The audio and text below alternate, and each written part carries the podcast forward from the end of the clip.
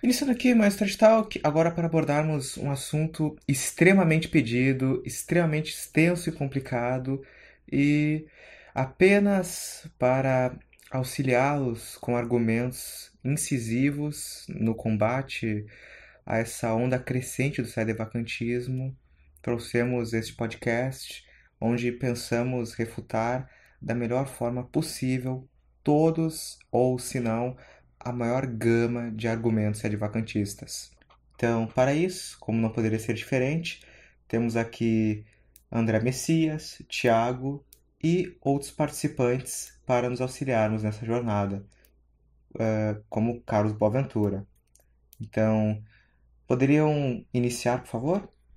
Então, é, boa tarde a todos. É um prazer estar aqui novamente para comentar sobre a questão do, do sedevacantismo, que é um tema muito maltratado hoje em dia. Né? A gente vê, por exemplo, eu vou, vou citar esse, esse cara nominalmente, como eu já citei anteriormente, o, o senhor Guilherme K2, que trata a questão do sedevacantismo com, de uma maneira completamente imbecil e acaba, no final, ajudando os sedevacantistas, né?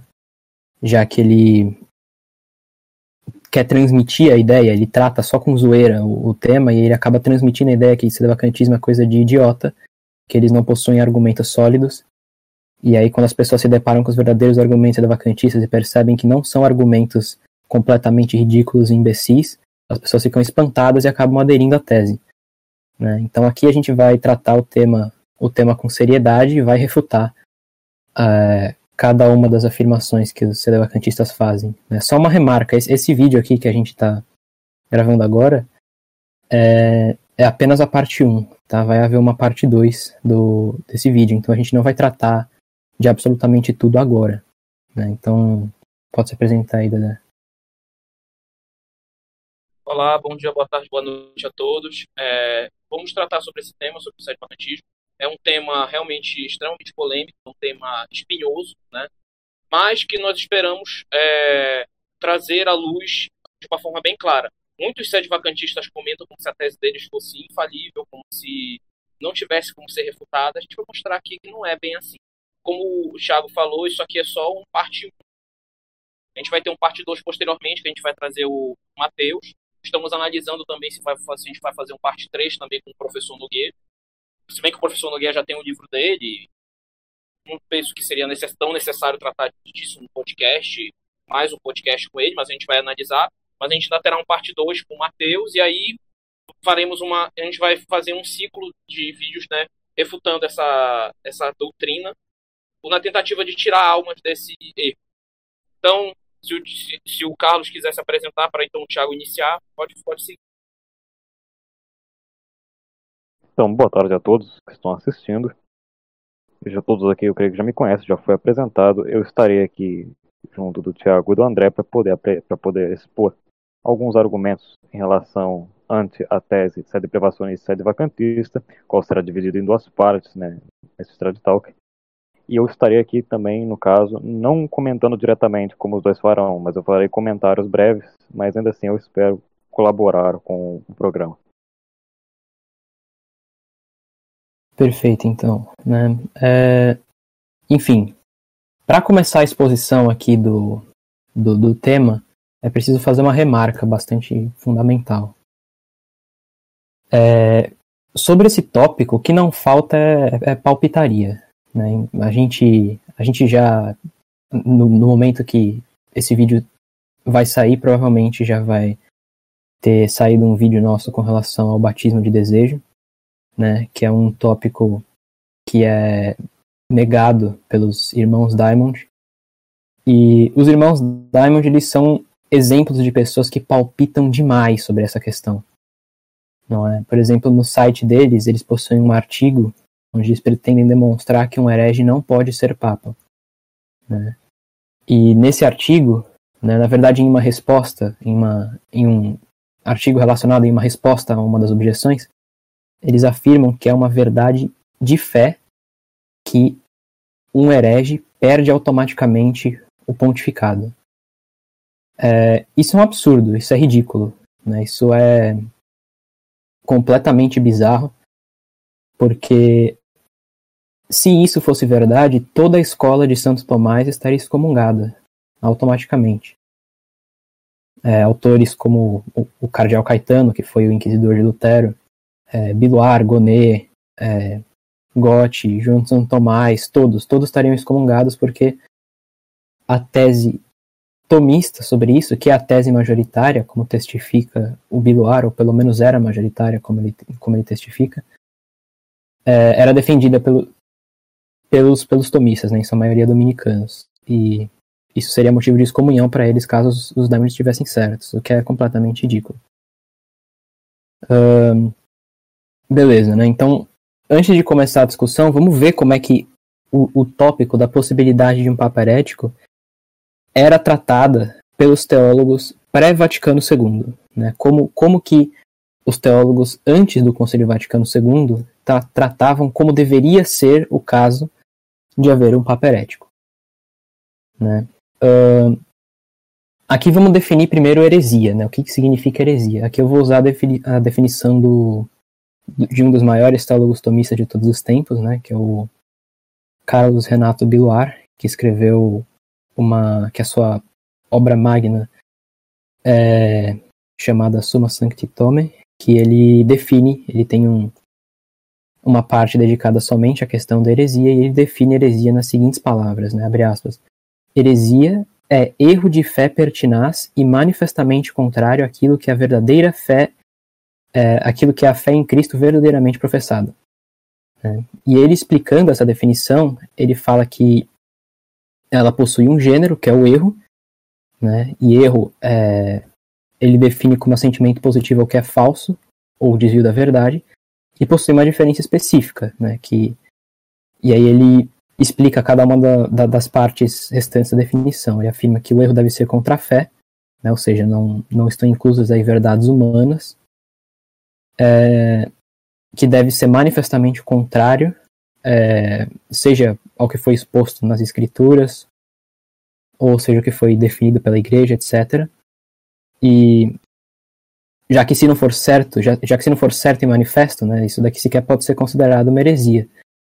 Né, como é o caso do molinismo, por exemplo. Os tomistas sempre defenderam que o, a tese tomista com relação às premoções físicas, a ciência de Deus, ela possui embasamento no magistério, é, mas ela não foi. O, as visões contrárias não foram suficientemente condenadas para que se possa considerar o molinismo uma heresia. Né? Então, por isso que Biluar afirma que é, deve ser certo e manifesto.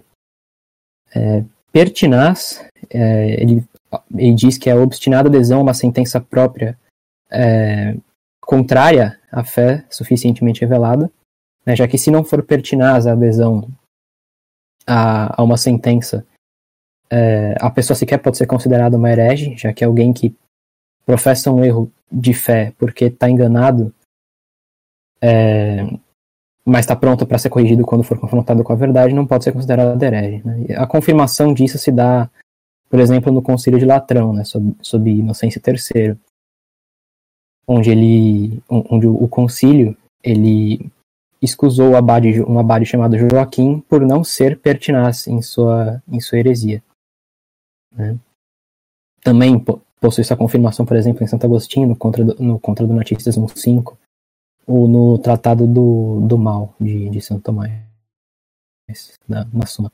E, e, o erro deve ser com relação àquilo que é verdadeira fé é, em Cristo, né, para se distinguir, é, para distinguir um herege de um pagão e de um judeu. Né? Então, enfim, nessa definição não existe muita muita muita disputa, todo mundo vai aceitar ela como, como correta.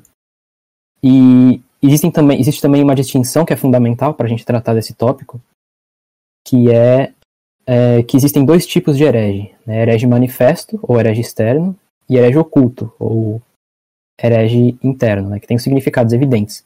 O herege manifesto ou herege externo é aquele que professa é, exteriormente a, heresia, enquanto o herege interno é aquele que, apesar de é, exteriormente não professar heresia, internamente ele nega é, uma, uma verdade de fé de maneira pertinaz e que é manifestamente contrária àquilo que é a verdadeira fé em Cristo é verdadeiramente professada. E Bem, essa, essa distinção também é unanimemente aceita por todos os teólogos, né, seja de orientação é, tomista ou qualquer outra orientação, né, os jesuítas também aceitam. São Roberto Bellarmino traça essa distinção no capítulo 30 do seu tratado sobre Romano Pontífice. Um, e bem, e agora indo para as teses com relação a como deve ser tratado um papa que é um herege. Né? A tese é, praticamente comum entre as duas vertentes principais, né, que é a vertente jesuíta e a vertente tomista, é que hereges ocultos, ou hereges internos, não perdem automaticamente o seu pontificado. Né? Um papa herético internamente não perde automaticamente o seu pontificado. Isso é contra a sentença afirmada por, por Torquemada, né, que o Torquemada, no caso, é o tio do Torquemada famoso, o Torquemada famoso inquisidor espanhol, e que ele afirma que um, mesmo um papa herético internamente ele seria, ele perderia é, automaticamente seu pontificado. Isso daí é cl claramente deve ser repudiado por razões de que, se isso fosse verdade, isso geraria muita confusão, né, já que não tem como afirmar se alguém é um herege interno. Né? A sentença, a sentença comum, a sentença, essa tese de herege interno foi praticamente abandonada, a sentença comum é que uh, hereges internos não pedem, não perdem o pontificado nem a jurisdição. Depois eu vou inclusive provar isso é, com a citação de uma bula, né? Mas por enquanto é suficiente saber que essa que é consenso entre as duas maiores vertentes que hereges internos não perdem a jurisdição.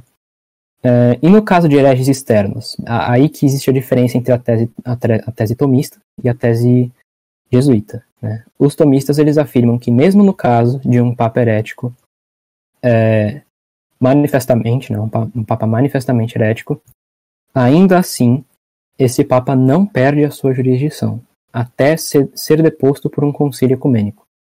Né? Essa é a tese tomista. E a tese jesuíta, como vou comentar melhor um pouco mais adiante, ela afirma que um papa herético ele perde sim automaticamente a sua jurisdição, né?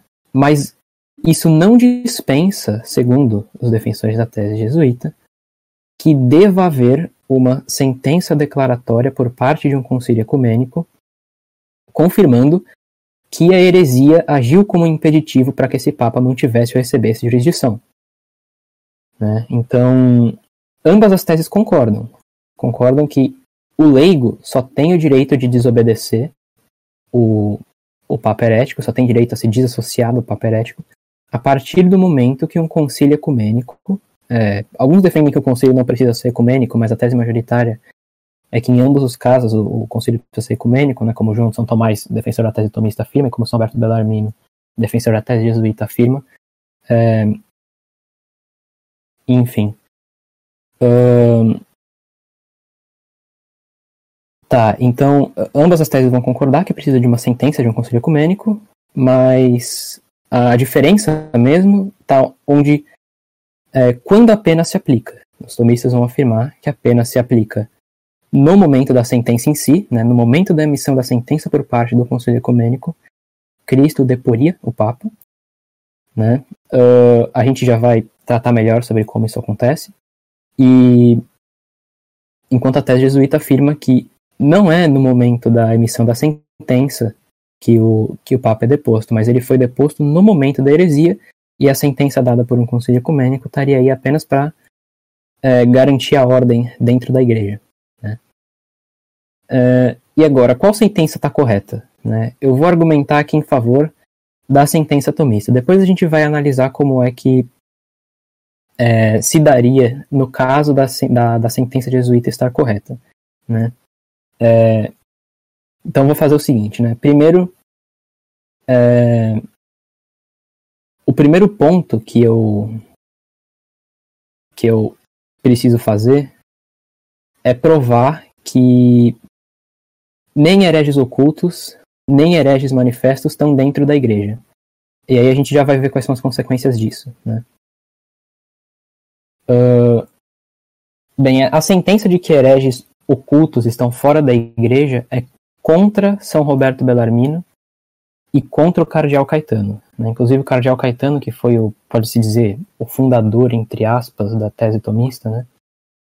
Uh, apesar dela já estar, tá, de certa forma, presente dentro do próprio Santo Tomás, é, ele defendia erroneamente, o cardeal Caetano defendia erroneamente, que hereges ocultos estão dentro da igreja. São Roberto Bellarmino também cometeu esse erro. Né? E eu vou provar aqui que eles estão fora da igreja. Né? E isso, o fato de que eles estão fora da igreja, é, se tornou praticamente consenso entre todos os tomistas depois do Cardeal Caetano. Né? Biluar afirma é, isso, Gonet afirma isso, Garrigou Lagrange afirma isso, é, quem mais afirma isso? O João de São Tomás afirma isso. Uh, e que hereges manifestos estão fora da igreja, isso também é consenso teológico, e existem várias bulas que afirmam isso, né? Por exemplo, o Pio XII na Mystique Corporis Christi, ele afirma, né, abre aspas, nem todos os pecados, embora graves, são de natureza tais que separem o homem do corpo da igreja, ou fazem os cismas, a heresia e a apostasia. Né, Eugênio IV, no Conselho de Florença, afirma que nenhum dos que estão fora da igreja católica, não só pagãos como também judeus e heréticos, é, etc, etc, né, mostrando que é, heréticos estão fora da igreja. É, e XIII, também na Satis Cognitum, ele afirma que a prática da igreja tem sido sempre a mesma, apoiada pelo juízo unânime dos santos padres, que sempre consideraram como excluídos da comunhão católica e fora da igreja qualquer um que se desvie, no menor grau, grau que seja, de qualquer ponto da doutrina proposta pelo magistério autêntico. Né? Então, essas citações mostram que hereges estão fora da igreja, né? mas poderia se argumentar que isso só se aplica a hereges manifestos e não a hereges é, ocultos, né, como afirmariam São Roberto Bellarmine e Cardeal Caetano. Eu vou provar que não. Né, eu vou demonstrar que os hereges ocultos eles, e internos eles estão fora da igreja simpliciter e eles estão dentro dela apenas secundum quid, né, ou seja, é, exteriormente, aparentemente. É, então eles não são verdadeiramente membros da igreja de Cristo, né, como o Biloar afirma, eles são como lobos em peles de cordeiro, né, exteriormente é, parecem como cordeiros, mas internamente são lobos. E a demonstração disso, né, o argumento mais forte, ao meu ver, posto em demonstração disso, que é utilizado tanto por Biloar como por Gonet, né, Biloar na sua, na sua Suma e Gonet no, no Clipeus, é que a igreja é a sociedade dos fiéis, né, como afirma o próprio São Roberto Bellarmino no De Ecclesia, é, como afirma São Francisco de Sales no Controvérsia Católica, como afirma São Tomás na terceira parte da Suma, Santo Agostinho é, afirma isso também, o Conselho de Latrão afirma isso, basicamente todo mundo concorda. Né? E a premissa menor do argumento seria que os hereges ocultos não são fiéis. Né? Então, a premissa maior, a Igreja Sociedade dos Fiéis, a premissa menor, os hereges ocultos não são fiéis.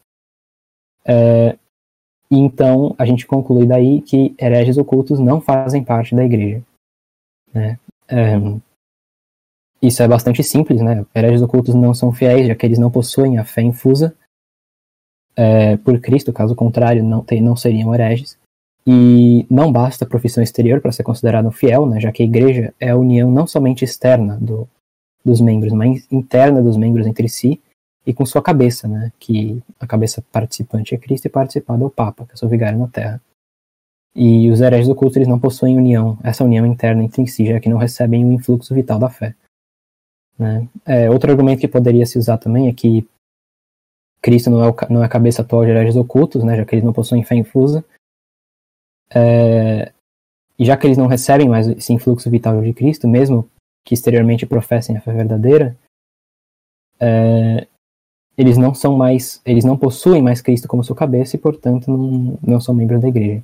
E com essa sentença, né, concorda explicitamente, por exemplo, Santo Agostinho, no De Unitate Ecclesiae, no capítulo 25, onde ele afirma que os hereges ocultos, né, abre aspas, muitos dos tais estão em, em, união nos sacramentos da igreja e, no entanto, já, já, já não estão na igreja.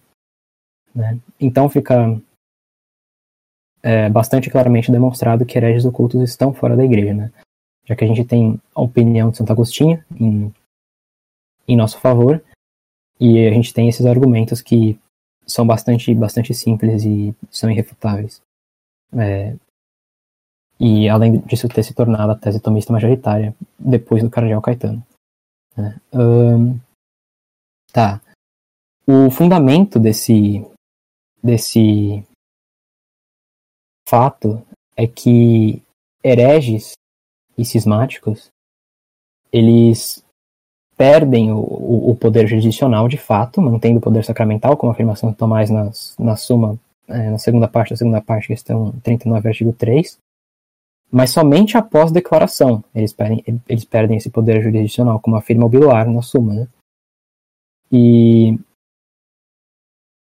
como é que a gente pode demonstrar isso? A gente pode é, ver, por exemplo, na bula é, Ad Evitando Escândalo, do Martinho V, que possui respaldo no Conselho, no Conselho de Basileia, seção 20, no Tribunal seção 11, que a bula diz o seguinte, né, abre aspas, para evitar escândalos e muitos perigos e aliviar as consciências devotas pelo, pelo tenor desses, destes presentes, é, misericordiosamente dizemos a todos os fiéis de Cristo que de agora em diante ninguém será obrigado a se abster de comunhão com, com alguém na administração ou recepção dos sacramentos, ou em qualquer ato religioso ou não religioso, nem evitar alguém observar qualquer interdição eclesiástica, sob, sob pretexto de qualquer sentença eclesiástica ou censura globalmente proclamada ou por lei ou por um indivíduo, a menos que a sentença censura em questão tenha sido especificamente expressamente publicada pelo juiz contra a pessoa definida, colégio, universidade, igreja, comunidade ou local.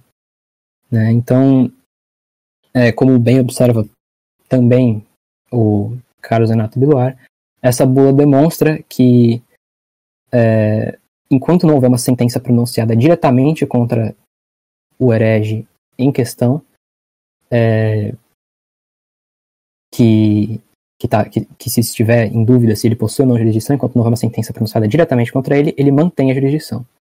Né? E essa tese também possui respaldo no Código de Direito Canônico de 1917, que no cânon é, 2314 afirma que todos os apóstolos da fé cristã e todos os singulares hereges ou cismáticos incorrem em excomunhão ipso facto, mas no cânon 2264 ele afirma que um ato de jurisdição de um excomungado, tanto no foro interno quanto externo, é ilícito, e se uma sentença condenatória ou declaratória foi pronunciada, também é inválida, caso contrário, é válida.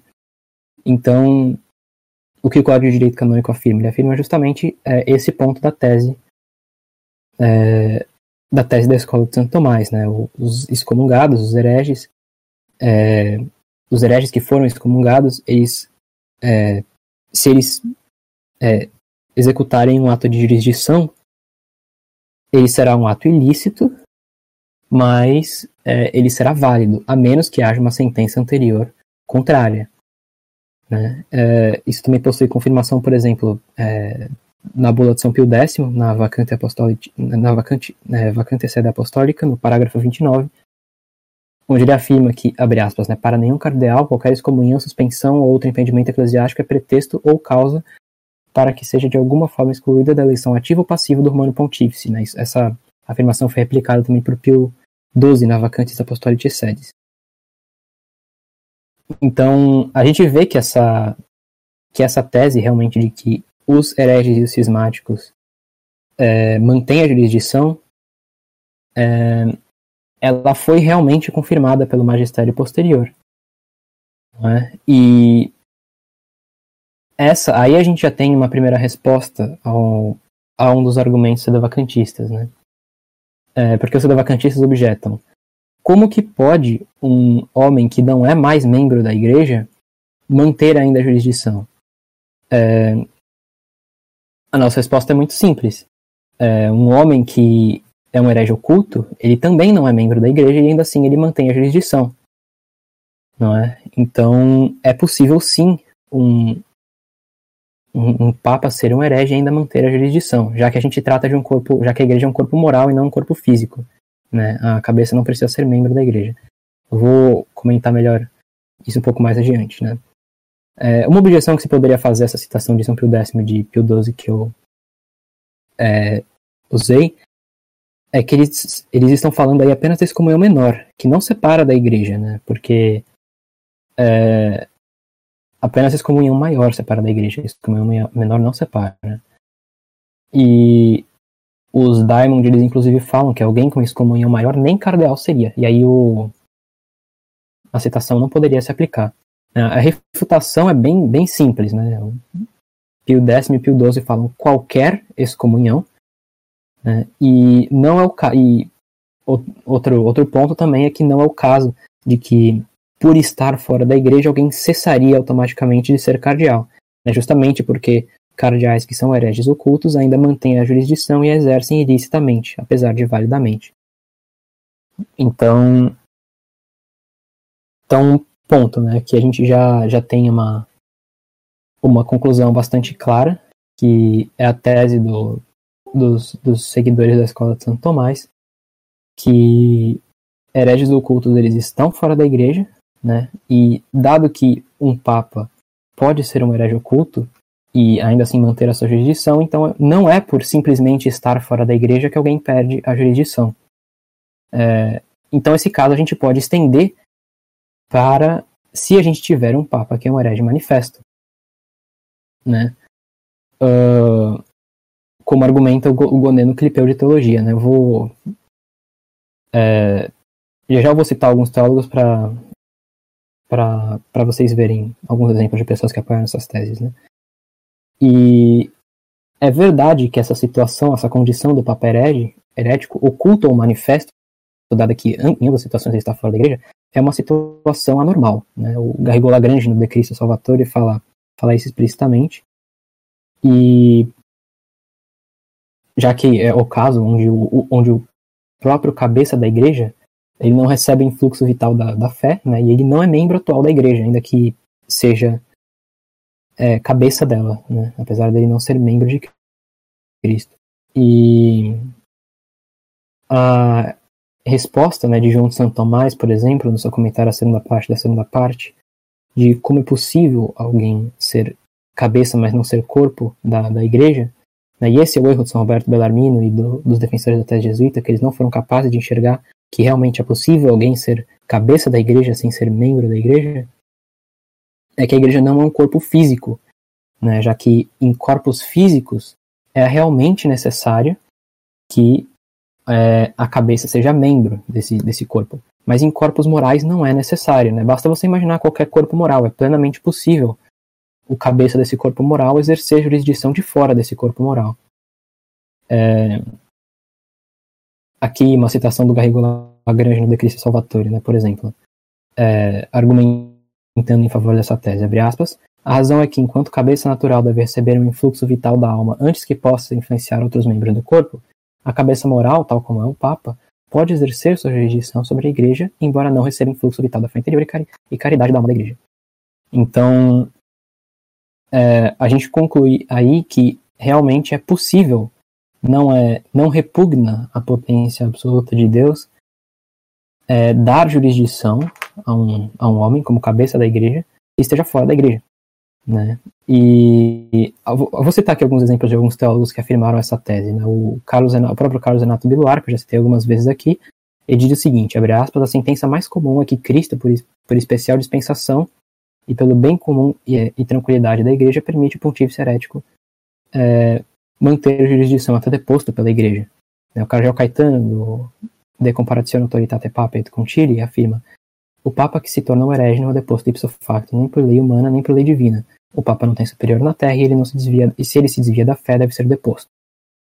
É, os carmelitas de Salamanca, né, que escreveram um curso teológico importantíssimo, no, no Defida, na disputação 4, dúvida 1, é, parágrafo 7, dizem o seguinte, abre aspas, a Igreja pode depor um pontífice da sua dignidade, como prova o cardeal Caetano no seu opúsculo é, De Autoritate Papa et Concili, e meu Corcano no livro 6, capítulo 8, é, mas o poder dispositivo não é vão na Igreja, nem pode se reduzir a ata menos que o pontífice erre na fé. Então eles claramente estão afirmando que a Igreja pode depor um Papa caso ele caia em heresia, né? portanto a queda não é automática.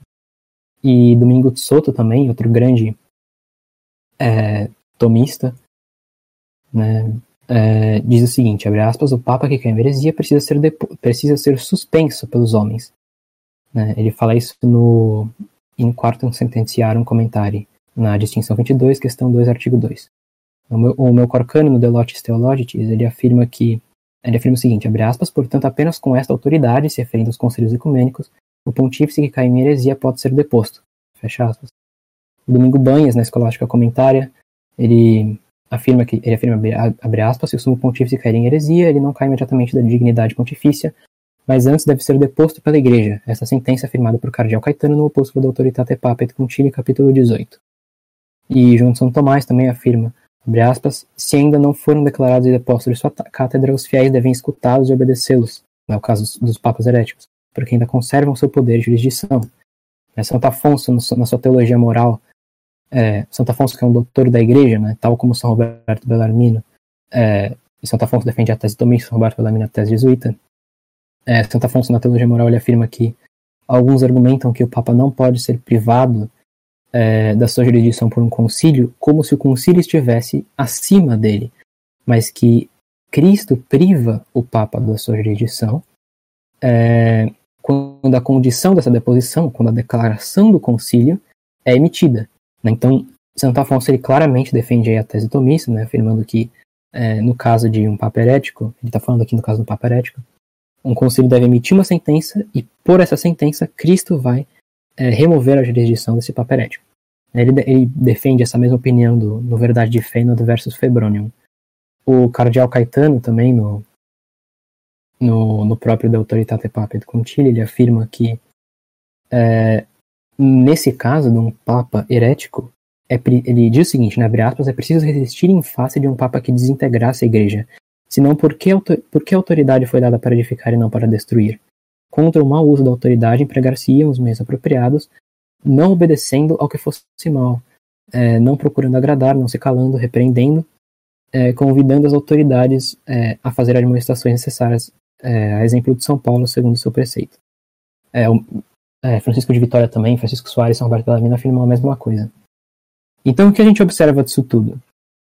A gente observa que, um, é possível um Papa herege manifesto é, manter a jurisdição, né, é, já que, no caso de hereges ocultos, pelo simples fato de estarem fora da igreja, eles não perdem também a jurisdição. É, a gente percebe que esses teólogos que defendem a tese tomista também defendem que o Papa ele pode ser deposto por um concílio, no caso de estarem, no caso do Papa cair em heresia. E eles defendem que enquanto o Papa herético não é deposto, a gente pode licitamente resistir aos atos maus desse Papa. Né? então agora, qual é a tese jesuíta? Né? Qual é a tese jesuíta de São Roberto Bellarmino, por exemplo? Que é uma tese minoritária, sempre foi uma tese minoritária. É, Essa tese. Antes, antes, de continuar, só queria acrescentar uma coisa que é sobre a ida de São Tomás. Que é, que é, inclusive, isso é importante porque mostra como o próprio São Tomás ia por outro caminho. Né? Por, certo? Por exemplo, no passado, para dar, no passado, para dar um, um exemplo, o Papa Alexandre VI muitos eram usados, né, que muitos usam como exemplo de papa ruim. Os sete vacantistas dizem que não pode ser usado porque ele é, comete erros morais, né, não foi erros diretos, né. Ele comprou simoni, simoniacamente a eleição pontifícia. E o que é interessante é que São Tomás fala na Suma Teológica, na, seção, no, na segunda parte da segunda parte, questão 100, artigo 1, incorpore, que vendendo ou comprando coisas espirituais falta com respeito de Deus e comete um pecado de irreligiosidade, falando do simoníaco. A irreligiosidade é um protesto de incredulidade, razão porque a simonia é considerada uma heresia. O Santo Tomás considerava a simonia uma heresia, o ato simoníaco. Sava, Savonarola, na sua polêmica com Alexandre VI, ele meio que extremou essa posição do doutor Angélico, né? Então ele dizia que o moníaco, desde que compra as coisas sacras, não acredita no sacro então é um ateu e não um cristão. Então não pode ser o chefe do cristianismo. Mas São Tomás, ao invés disso, é muito equilibrado. São Tomás tem um equilíbrio ímpar e diz: o Papa pode incorrer no pecado de simonia, como qualquer outro homem. Note bem que não é uma questão de vida moral privada, mas é uma questão de vida pública, falta de fé ou incredulidade, e de que a vontade pública é objetiva, de não cuidar do bem e fim espiritual da igreja, fato mesmo de heresia. Porque simonia é considerada heresia. Isso também está nessa na, na, na Suma Teológica, segunda parte da segunda parte, questão 100. Porém, apesar disso, São Tomás e a Igreja consideram simoníaco o Papa em potência e em ato. Não declaram o ocupante, não, não, não declaram ocupante abusivo solo pontífice. Os dominicanos italianos comentam essa passagem da Suma Teológica dizendo que seria impossível defender certos sumos pontífices da acusação de simonia. Antes que algum site vacante venha dizer que Alexandre VI não cometeu esse tipo de coisa, é importante a gente falar que é, se por acaso ele não cometeu, outros pontífices, né, outros pontífices infelizmente, podem, acabaram cometendo esse, tipo, esse, esse ato. Né? Então, não adianta falar sobre isso. Eu vou deixar todas as citações na descrição. Isso aqui tem uma teologia de Florença de Salani. E mais, São Pio X, na Constituição Apostólica, antissede apostólica, que está no Tiago citou, né, de 25 de dezembro de 1904, colocava é, o eventual acordo simoníaco que, vi, que viesse a ser feito em torno da eleição de um Papa não comporta sua nulidade. Então, é, é, então a gente pergunta: é possível que São, Pio, São Tomás e São Pio X tivessem errado? É possível que eles não sejam santos?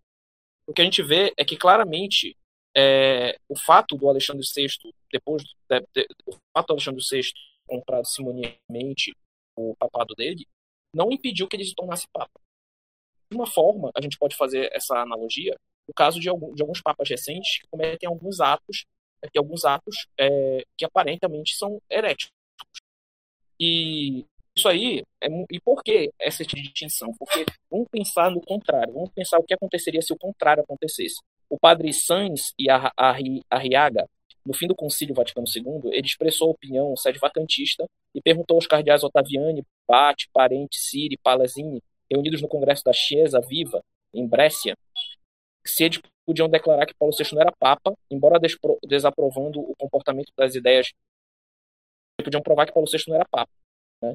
E embora eles desaprovando as teses do Paulo VI, as ideias do Paulo VI, os cardeais recusaram. Por quê? Vocês imaginaram a confusão que seria a igreja se por acaso, por acaso fosse se eles fizessem isso? Alguns ficariam do lado do pontífice eleito, outro viria um outro pontífice que acabaria sendo eleito, se autotitularia papa, e aí viria outro. Alguns ficariam do lado do Paulo VI, diriam que a deposição não foi válida. Então, o que significa? Ia ser uma confusão a nível do grande cisma de Alvignon, né?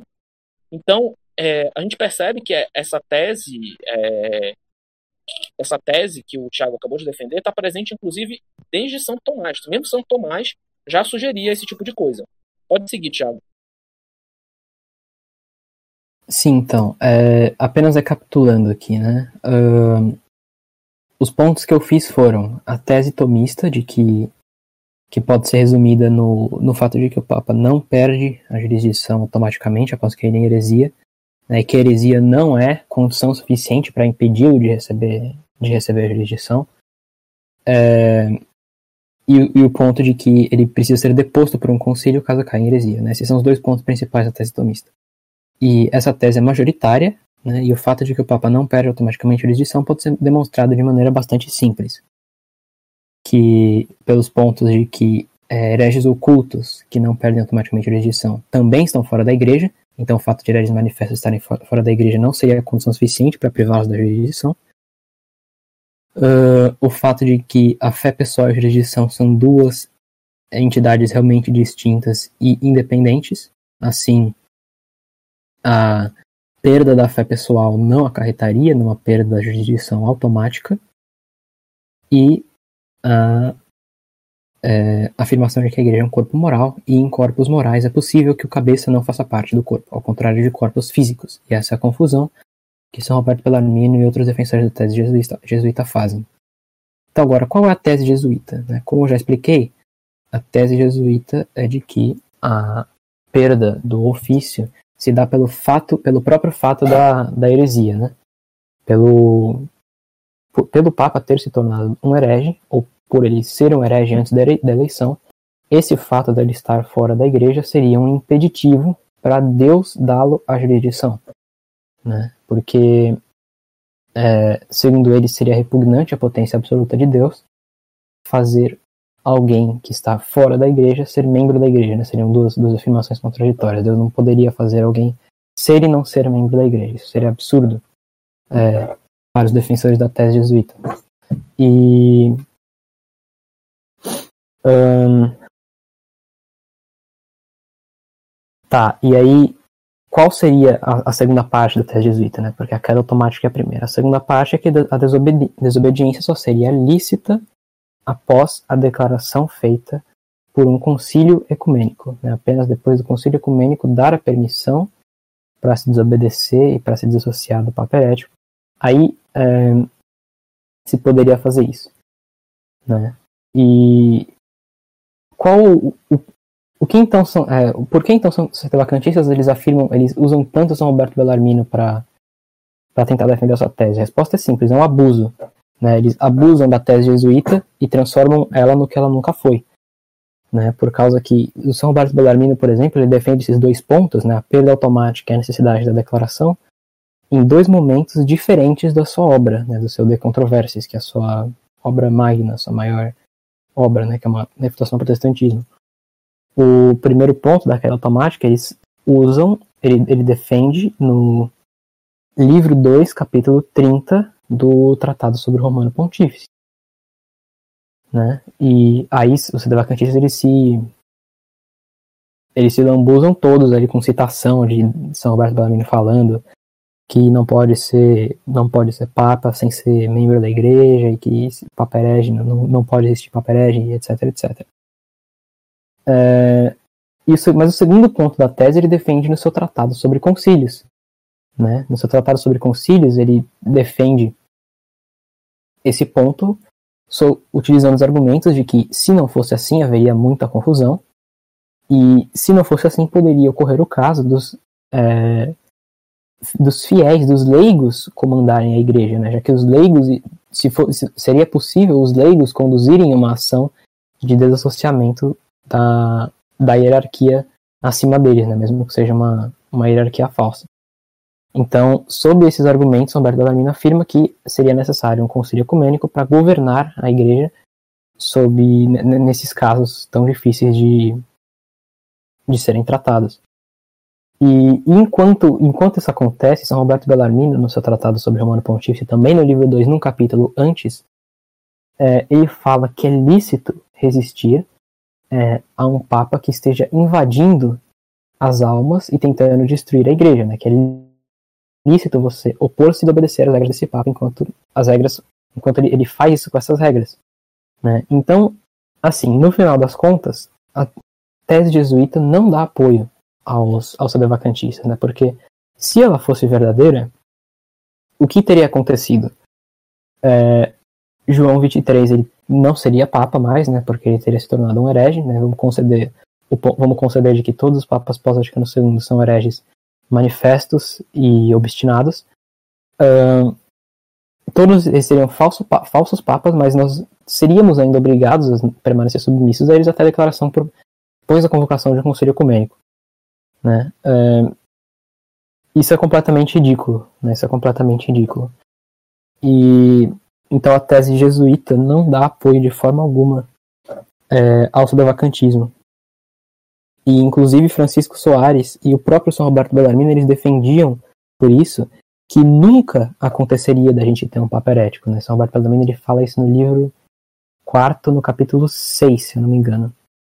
Uh, que ele fala que nunca haveria um papa herético, mas se fosse possível haver um papa herético, aí sim, no segundo ele defende no capítulo 2 no livro 2, capítulo 30, aí ele cairia automaticamente, mas você só poderia desobedecer após a declaração de um concílio ecumênico. Essa é a tese jesuíta. Ponto. Também não dá apoio à tese devacantista.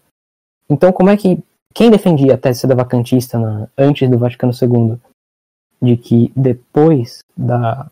de que haveria queda automática, no caso de heresia, né, que já é uma tese minoritária, é, e ainda você poderia se desassociar é, livremente do, do, do, do Romano Pontífice cair em heresia? A resposta é simples: ninguém.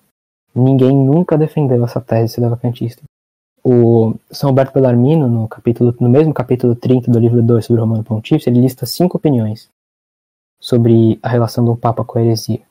Tem a opinião do Pigius, que nunca haveria um Papa herético, a opinião do Torquemada, no caso da heresia oculta, a opinião de Caetano, a opinião dele próprio, etc, etc e nenhuma opinião vacantista. Ninguém nunca defendeu a tese vacantista e São Bellarmino não dá notícia de alguém que tenha defendido ela. João de Santo Tomás também, no seu comentário, a segunda parte da segunda parte, ele lista quatro opiniões, também nenhuma é sedevacantista. É... Então, assim, realmente não, não, não existe, a tese sedevacantista ela não existia no antes do, do, do Vaticano II acontecer. A tese vacantista ela não existia. Existia a tese tomista, que era majoritária, a jesuíta, que era minoritária, e outras teses menores, né, como a do, a do Pigs, a do, Torte, a do. Ninguém nunca negou a necessidade da declaração por parte da igreja. Né? Na mesma citação, onde São Roberto Bellarmino fala que é permitido a resistência a um pontífice que esteja fazendo mal, ele fala que não é lícito julgar, punir ou depor um, esse pontífice que esteja fazendo mal, ou suposto pontífice que esteja fazendo mal, já que ele afirma que o pontífice herético nem é mais pontífice. Então, e ele fala depois que isso compete a quê? A hierarquia da igreja, né? a, as autoridades legítimas né? em um conselho ecumênico. Então, é, a tese jesuíta não dá apoio aos sedevacantistas. A tese sedevacantista é uma novidade teológica. Né? Caso você adire ao sedevacantismo, né, que o sedevacantismo ele afirma de que, que, mesmo no caso da heresia agir como impeditivo para a recepção da jurisdição não é necessária sentença, você vai estar aderindo a uma tese que nunca ninguém defendeu antes. Né? Uma resposta que um amigo meu tentou, tentou dar isso, né, depois que eu fiz essa exposição, foi que é, seriam, dois, seriam casos separados. Né? O caso que a gente estaria presenciando é do, do, do Papa nunca ter sequer recebido a, a jurisdição, enquanto o caso que de, de, que São Roberto Bellarmino está tratando no caso do Papa cair. Aí realmente São Roberto Bellarmino afirmaria que no caso do Papa cair precisaria de, de uma sentença, mas no caso dele nunca receber, não precisaria de uma sentença. Isso é ridículo. Né? No próprio capítulo 30 do, do, do seu tomo sobre Romano Pontífice, é, ele mesmo propõe uma refutação à tese do cardeal Caetano, tratando como se fosse é, exatamente a mesma coisa. Né? A recepção do, do, do, do pontificado e a queda do pontificado. O simples fato da heresia agir como um impeditivo para a recepção da jurisdição segundo a tese jesuíta é, já seria necessária uma declaração do concílio para que não houvesse é, confusão na igreja e, e, enfim, aí poderia ser os, os mesmos argumentos que Humberto Bellarmino aplica no tomo sobre concílios poderiam ser aplicados nesse caso, né? Então, realmente, a tese jesuíta defende exatamente isso, né? Então aí é, a gente conclui, por fim, né, que realmente a tese primeiro, as conclusões que a gente tira, né? A tese tomista é verdadeira. O Papa não cai automaticamente do seu ofício. O Papa herético não cai automaticamente do seu ofício. E é necessário um concílio para depô-lo, caso ele se torne um herege. Segundo ponto, a tese jesuíta não dá apoio ao sedevacantismo. E terceiro ponto, a tese sedevacantista nunca foi defendida na história da igreja. Né? Nunca ninguém antes defendia que é, esses dois pontos, né, da, do, da heresia agir como impeditivo e da não necessidade de uma declaração. Ninguém nunca defendeu isso. Então, é, agora eu gostaria de passar a palavra para o André, para ele tratar um pouco mais da questão com relação a, a, aos pontos históricos e a questão do direito canônico, né? Porque eu acredito que já esteja bem, bem demonstrado que é, a tese sedevacantista é, no, nesse campo, né, no campo da, da relação do Papa com a heresia, é um absurdo e uma novidade. Certo. É, obrigado, Thiago. Muito boa explanação sua. É, então, vamos dar sequência aqui no né? entrando no aspecto canônico e num exemplo histórico. Antes de mais nada, é importante a gente falar que na Constituição Apostólica de São Pio X, né, que a gente viu, já que a gente já verificou, era dito lá que simoníacos podiam, eram, é, não era um impedimento para que o Papa fosse eleito. Se a gente for considerar simonia uma heresia, é, percebemos que para São Pio X isso não era um impedimento para que o Papa fosse eleito. Então, a gente já percebe que aí uma, uma certa contradição nos sede vacantistas que afirmam esse tipo de coisa. Mas vamos lá. Bom, primeiramente a gente vai tratar de um aspecto canônico, depois vamos trazer um, um exemplo histórico para tentar confirmar esse, esse caso. Primeiramente, eu peguei aqui o cano 2314 do Código de Direito Canônico Pio Beneditino. Eu vou provar aqui que os vacantistas eles têm uma opinião errada sobre o que significa a palavra ipso. Eles não sabem como o como é, o que motivo se efetua esse, esse, essa questão do ipso. Bom, o cânon diz o seguinte: todos os apóstolos primeiro, primeiro, primeiro, né? Todos os apóstolos da fé cristã e todos, e todos e cada um dos hereges ou cismáticos incorrem ipso facto em excomunhão.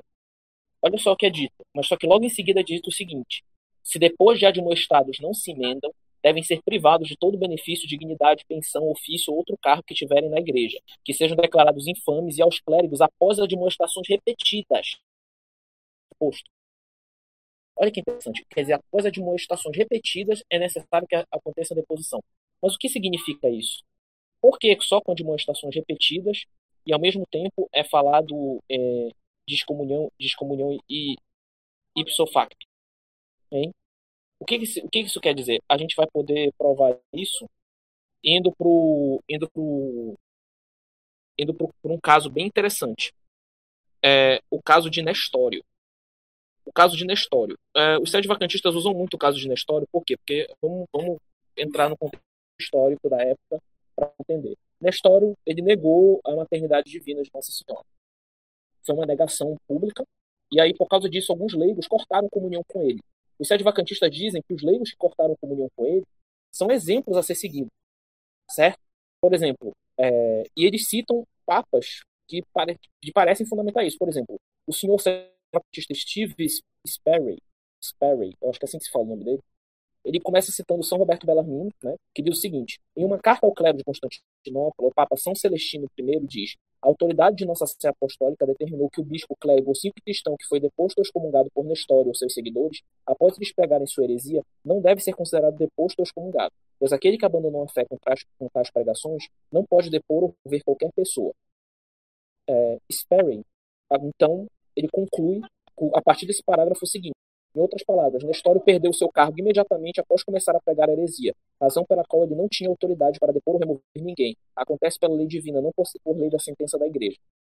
Então, em outras palavras, Nestório perdeu o cargo imediatamente. Quer dizer, ele fez uma interpretação livre, uma interpretação que a gente chama de freestyle. freestyle.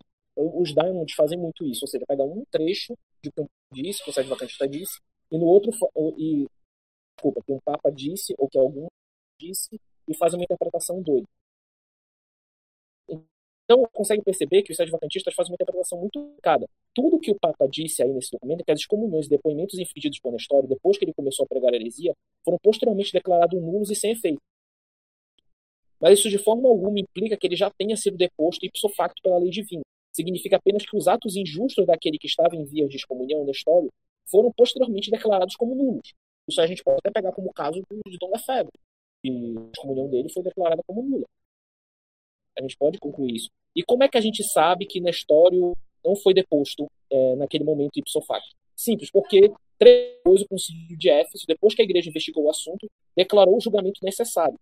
Então, aqui a gente vê o depoimento, o depoimento de Nestório, conforme pronunciado pelo conselho.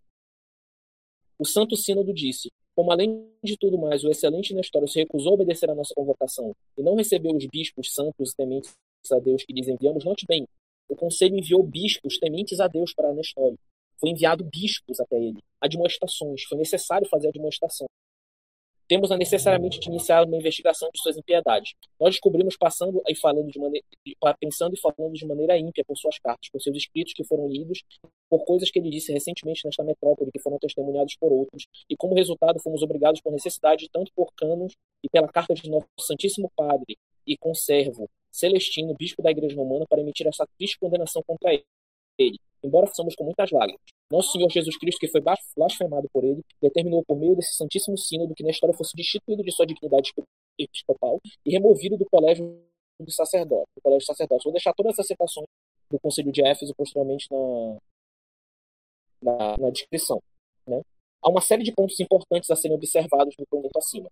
Primeiro, o concílio convocou Nestório e até enviou bispos para chamá-lo para responder às acusações. Em outras palavras, o concílio seguiu o ensinamento de São Paulo, em Tito 3.10, ou emitia admoestações formais a Nestório na esperança que ele renunciasse ao seu erro, para que não tivesse de ser demitido. Quando ele se recusou a responder, demonstrando sua má vontade de pertinência, investigaram o assunto e declararam culpado da acusação. Em seguida, os bispos do conselho agiram de acordo com seu julgamento sobre a Finalmente, finalmente, Nestório foi deposto. Observe a linguagem usada na deposição. Diz que Cristo determinou através do conselho, por meio do julgamento do conselho, que Nestório deve ser despojado de toda a sua dignidade, dignidade episcopal e removido do colégio de sacerdote. Se o concílio despojou de sua dignidade episcopal, então significa que ele possuía até aquele ponto a dignidade episcopal. Isso que os sete vacantistas não entendem. Portanto, portanto, a gente pode ver quão equivocados os sete vacantistas estão a afirmar que Nestório foi imediatamente deposto ao momento que começou a pregar heresia em 428, o que foi três antes dele ter ser deposto no concílio de Éfeso, em 431 depois de Cristo. Foi deposto, ao, contrário, ele foi deposto no conselho. E o próprio São Roberto Bellarmino ensinou isso. São Roberto diz: certamente na história foi deposto do episcopado de Constantinopla no concílio de Éfeso, em 431, no mandato do Papa Celestino, como Vargil testemunhou. Em, mem em Ecclesia, São Roberto Bellarmino explicou ainda que o bispo herege deve ser deposto por um concílio do próprio Papa. E é certa prática da igreja sempre foi que os bispos hereges fossem depostos pelos concílios episcopais ou pelo soberano ou pelo soberano pontífice. Obviamente, nem o Papa Celestino, o Concílio de Éfeso, nem São Roberto Bellarmino dizem nada que um bispo herege perde seu cargo ipso facto chega na rua pensa de forma pessoal que ele é um herege, mesmo que seja um bispo que está pregando publicamente heresia. Os sede vacantistas de hoje, com base na sua interpretação errônea de Bellarmino, nunca serão capazes de entender como Bellarmino que, que nunca poderia dizer.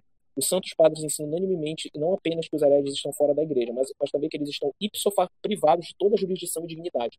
Ainda no mesmo livro afirma explicitamente que Nestório foi deposto do episcopado de Constantinopla pelo concílio de Éfeso. Então, como conciliar essas duas coisas? Se, se ele diz que o, o herege é deposto ipso facto, São Roberto fala, mas ao mesmo tempo ele fala que Nestório foi deposto pelo concílio de Éfeso. Ele não foi deposto ipso facto. Como explicar isso?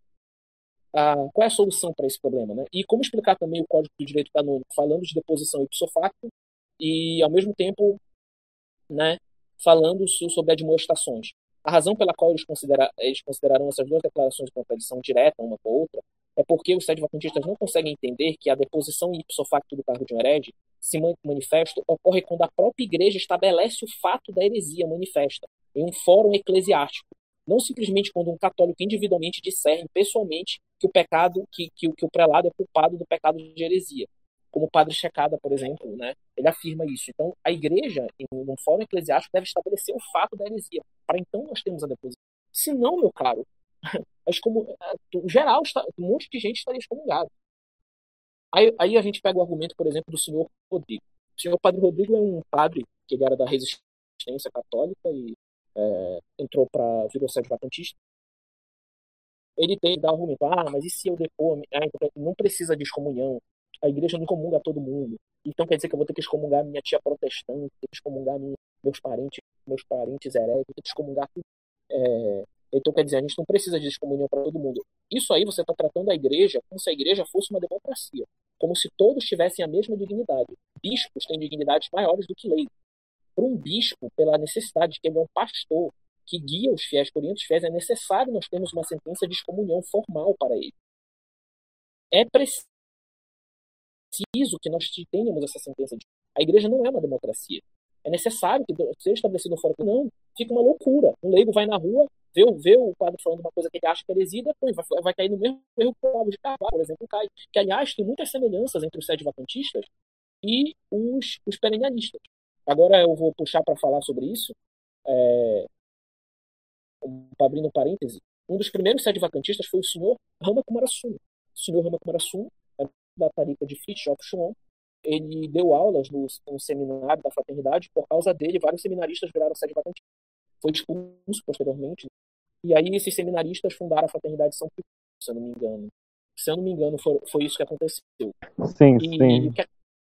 Foi isso, ele, ele, dava, no caso, ele, ele participava da tarefa do Schwann. Ele começou a difundir esses ideais no seminário estadunidense da Fraternidade São Pio X e a partir do momento que ele conseguiu um número de alunos, ele fez um, um levante de vacantista lá, todos foram expulsos e foi fundada a fraternidade São Pio V. Perfeito. E ele era um perennialista, mas por que os perennialistas defendem esse tipo de coisa?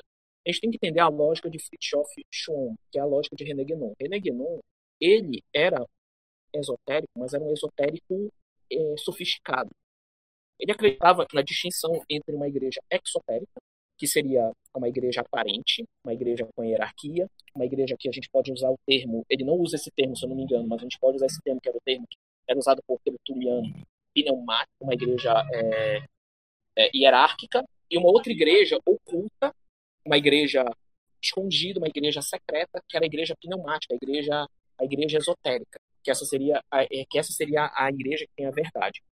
A maior, alguns mais radicais dentro do esotérico em que a igreja hierárquica deve ser abolida, por exemplo, o senhor Leonardo Boff. O senhor Leonardo Boff, esotérico, pra caramba. Para quem não conhece muito sobre Leonardo Boff, ele é extremamente esotérico. É, ele pregava que a igreja hierárquica, ele dizia que tem a igreja do carisma e a igreja do poder. A igreja do poder é a igreja hierárquica. A igreja do carisma é a igreja que existe escondida, como se tivesse oculta na igreja do, na igreja do, pela igreja do poder.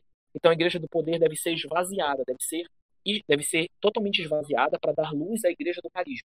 Então a igreja hierárquica deve ser abolida para darmos à luz à igreja, à igreja do carisma. Isso é o que Leonardo Boff defende. Fritjof João e Guénon vão para outro caminho. Eles dizem que, olha só, a igreja hierárquica deve permanecer. E dentro da hierarquia, alguns gurus, alguns gurus, alguns sábios iluminados, poucos iluminados, vão instruir intuitivamente os, os, os, os leigos, né? Na, dentro da, da, verdadeira doutrina, dentro da, que a gente, pode usar esse termo, gnose, dentro da gnose. Então, pega a lógica sedevacantista. A gente tem uma igreja que está, a gente estaria no fim dos tempos, todos eles, os sedvacantistas dizem que a única, alguns, alguns são honestos e afirmam, a nossa tese está certa porque estamos no fim dos tempos, porque realmente, só se nós estivéssemos no fim dos tempos é que a tese deles estaria correta. Uh, nós temos uma igreja que a gente tem uh, alguns poucos iluminados, alguns poucos sacerdotes, e eles têm a doutrina verdadeira. E essa doutrina verdadeira oculta, que está oculta de 90% da população mundial, eu arrisco 95% da população mundial, está oculta, escondida. Só poucos iluminados sabem ela. E aí esses vão instruir a doutrina verdadeira. Perceba a semelhança com a tese de René Guénon. Perceba como é parecido. E Olavo de Carvalho tem essa tese, tanto que Olavo de Carvalho rejeita o Papa Francisco, e ele defende esse tipo de coisa também. O que, que o Olavo de Carvalho fala? O Olavo de Carvalho chega, eu não estou dizendo que todos os sete vacantistas apoiam o Olavo de Carvalho, não estou falando isso, não. Não estou dizendo isso, mas eu estou dizendo que o Olavo de Carvalho tem uma mentalidade parecida. O que, que ele diz? Você que vê um bispo comunista aí na rua, um bispo comunista, diga para ele que ele não é mais que ele deixou de ser bispo, que ele está excomungado, não é mais membro da igreja, não deve obediência a ele. Ou seja, é um lei pondo isso. Por quê? Porque ele se coloca como guru, espiritualizado, como aquele que vai instruir as pessoas dentro das verdades secretas. E a doutrina, e, ele e não tem nenhum respeito pela hierarquia, pela, pela verdadeira igreja, a igreja hierárquica. É por isso que, por exemplo, o Olavo de Carvalho afirma né, que existiu o cristianismo. O cristianismo não é, ele diz que o cristianismo não é uma doutrina. O cristianismo foi o testemunho de uma pessoa, que é Cristo. Então as pessoas conheceram Cristo, e após conhecerem Cristo e o relato sobre Cristo, posteriormente foi construído o corpo doutrinal do cristianismo. E o corpo doutrinal do cristianismo fazia essa dicotomia entre a experiência pessoal com Cristo e a doutrina. Então a doutrina seria construída posteriormente, séculos depois.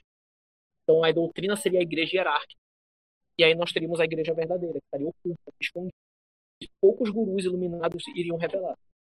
A gente percebe a semelhança entre o sede vacantismo e essa doutrina, é muito, muito semelhante extremamente semelhante. Então a gente percebe por assim. Isso, inclusive, diferencia os evolianos dos perennialistas, né? Porque no caso o Gnon, ao contrário do Evola, no caso do Evola, ele defendia que a igreja, essa a sociedade religiosa, devia ser dominada por um meio político e hierárquico. Então devia ter uma infiltração gnóstica na hierarquia eclesiástica. Já o Guénon, ele, ele, defende, ele já defende que a hierarquia tem de ser esvaziada e, a, e no caso tem de se construir então uma igreja qual é constituída por o que seria equivalente aos brahmanes do brahmanismo. Então tem, tem, um, tem um grupo de pneumáticos, como o Dedé explicou, e lá tem um grupo de pneumáticos iniciados, gnósticos, e esses são os últimos iluminados que podem salvar, no caso, podem libertar a gnose, que tá estava presa naquela, naquela igreja do poder. Os irmãos Diamond. Os irmãos Diamond. Sim, eles, eles defendem isso fiamente. Eles, eles podem até não ser claramente, pré-categoricamente defenderem esoterismo. Eles são eles bebem totalmente nisso, eles agem dessa forma. E outros sede vacantistas também, outros outros sede vacantistas caem nesse erro. Ou seja, a questão de você ser um pouco iluminado, quer dizer, nosso Senhor abandonou milhões e milhões de fiéis que estão em ignorância, por exemplo, que frequentam novos órgãos, não tem noção, que agora estão comungando apenas pão, e que não tem, não tem noção do, da realidade, e poucos iluminados, poucos escolhidos que estão recebendo a doutrina, e esses que vão ser salvos, vão ser iluminados. É, é o que eu estou falando. É, é, totalmente. A relação entre eles são bem, bem tensa. Tanto que a gente percebe que dentro desse meio sétimo o que mais tem é gente aderindo a esse tipo de doutrina é, perennialista. Eu conheço um sétimo adventista perennialista daimondista. Eu conheço. E, e ele é famoso. Ele é famoso. não vou citar o nome dele aqui, mas ele é famoso. É, eu conheço também muitos sedevacantistas que aderem ao nazismo. Eu conheço vários sedevacantistas que aderem a várias teses, é, várias doutrinas extremamente problemáticas, justamente porque essa tese leva a esse tipo de coisa, leva a essa realidade. Bom, mas abrindo esse parêntese enorme que nós abrimos aqui, vamos prosseguir com o caso Nestório. É, durante a crise nestoriana, houve duas reações diferentes dos leigos e do clero em face da heresia de Nestório. Um grupo reagiu separando-se formalmente de Nestório, que era patriarca de Constantinopla, cortando publicamente a comunhão com ele. A relação do segundo grupo foi permanecer em comunhão com Nestório e esperar que a igreja fizesse um julgamento, enquanto resistia à sua heresia e esperava pela sua conversão. E, e aí a questão é a seguinte: de que lado os santos ficaram? Bom, São Cirilo de Alexandria, que mais tarde seria declarado doutor da igreja, adotou a última abordagem, Embora ele tenha resistido à heresia de Nestório e até lhe enviado cartas na tentativa de fazê-lo voltar à verdadeira fé, ele se recusou a romper comunhão com ele antes que a própria igreja, o Papa, proferisse o seu julgamento. Embora o próprio São Cirilo sustentasse o, o exaltado ofício de patriarca de Alexandria. São Cirilo era tão respeitado em sua época que foi escolhido pelo Papa São Celestino para ser auxiliar do Concílio de Éfeso, que é o conselho que supervisionou a deposição de Nestório. Na encíclica Lux Veritatis, o Papa Pio XI discute a resposta desse doutor da igreja ao fato da heresia pública ser pregada por Nestório. O Papa Pio XI escreve: Esses dogmas malignos, que não eram ensinados e agora de forma velada e obscura por um indivíduo particular, e, e, mas foram abertamente e claramente proclamados pelo próprio bispo da sede de Constantinopla, Nestório, causaram uma grande perturbação nas mentes dos homens, mas especialmente na igreja oriental. Entre os, os, oponentes da heresia nestoriana, alguns dos quais eram encontrados na capital do Império Oriental, o lugar mais importante foi sem dúvida tomado por aquele homem santíssimo, o campeão da integridade católica, Cirilo, patriarca de Alexandria. Olha só o elogio que Pio XI faz à postura de São Cirilo pois como ele era o mais zeloso em cuidar de seus próprios filhos e também de seus irmãos errantes, ele mal tinha ouvido falar da opinião perversa do bispo de Constantinopla, defendeu vigorosamente a fé ortodoxa na presença de seu próprio rebanho, e também endereçou cartas a Nestório e se esforçou como um irmão para levá-lo de volta ao governo da verdade católica. Mas quando a obstinação endurecida de Nestório frustrou essa tentativa de caridade, Cirilo, que compreendeu e manteve vigorosamente a autoridade da Igreja Romana, ele próprio não tomaria outras medidas ou sentenciou em um, ou sentenciou em um assunto tão grave, até que em primeiro apelou para ser apostólica, e, e averigou a sua decisão. Consequentemente, endereçou as cartas mais zelosas ao bendito Padre, Papa Celestino, amado de Deus, nas quais, entre outras coisas, ele escreve o seguinte: O antigo costume das igrejas nos admoesta que assuntos desse tipo devem ser comunicados à sua santidade. Olha só, ele diz que esses assuntos deviam ficar a cargo do Papa. Ele não disse, né? Esse, esse Nestor é um herege, ele está disposto. Pode, pode, pode tirar as encíclicas, pode tirar as encíclicas, pode tirar tudo. Mas nós não, mas nós não abertamente, publicamente abandonamos sua comunhão de, a comunhão com Nestório, antes de indicar essas coisas para sua piedade. Portanto, para prescrever o que você sente sobre este assunto, para que seja claramente reconhecido por nós se devemos nos comunicar com ele, ou se devemos livremente declarar a ele que ninguém pode se comunicar com alguém que prega tal doutrina errônea. Além disso, a mente, sua integridade e seu julgamento sobre este assunto devem ser claramente expostos em cartas aos bispos da Macedônia, que são muito piedosos e devotados a Deus, e também aos prelados de todo o Oriente, Aqui vemos a resposta de um campeão da integridade católica, patriarca e futuro santo São Cirilo, doutor da igreja, quando confrontado com o prelado ensinando heresia publicamente.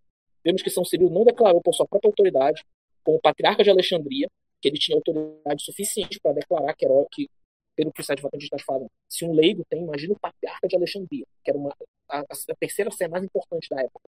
Ele poderia declarar, Nestório foi deposto ipso facto pela lei divina. Nem Cirilo se separou formalmente de Nestor. Pelo contrário, permaneceu em comunhão com Nestor e apelou ao Papa pedindo que ele proferisse uma sentença. Mesmo que Nestor estivesse, obviamente, pregando heresia, levando almas à ruína, São Cirilo se recusou a transgredir sua própria autoridade ao tomar o assunto das suas próprias mãos. Ele certamente não apelou à lei divina e declarou que Nestor havia perdido seu cargo, embora de próprio fosse um bispo com considerável estatura e autoridade. São Cirilo esperaria a declaração da igreja, a única que tem autoridade para despojar Nestor de sua dignidade episcopal. Então, e, e, aí você, aí você, aí eu pergunto o seguinte, senhores, adivinhem, adivinhem o seguinte: qual tese vocês acham que os sete patentistas seguem? Qual dos dois lados vocês acham que eles seguem? Eles seguem os que abandonaram na história, os que cortaram comunhão com ele, obviamente, que foram porque perceberam, foram, foram aqueles que cortaram totalmente comunhão com eles. Não seguem o santo, seguem os leigos. Inclusive, o senhor Dom Sar, Sarbon, Sarbon, Sarbon, eu esqueci o nome dele, é, Sambor, Sambor, desculpe, Sambor ele afirma que eles são exemplos a serem seguidos nos nossos dias atuais, que as pessoas que romperam com Nestório são exemplos a serem seguidos. Veja só. Então, então São Cirilo é alguém totalmente errado, né? É um, como diria os Diamonds, é um herege. é um desgraçado, justamente porque ele não cortou comunhão com o bispo, com o bispo Nestório. Então a gente percebe que o caso de Nestório ele mais confirma a fé, a, a, a questão a questão da tese que, eles, que os sete vacantistas chamam de resistir, reconhecer e resistir, do que a destrói. E isso fica claro analisando os fatos. Né? É, todo, todo, todo, todas as fontes eu vou deixar na descrição do vídeo. É, eu termino essa parte da explanação por aqui. Aí o Carlos ia acrescentar alguma coisa. E eu ainda vou voltar para falar algumas coisas sobre o sede privacionismo.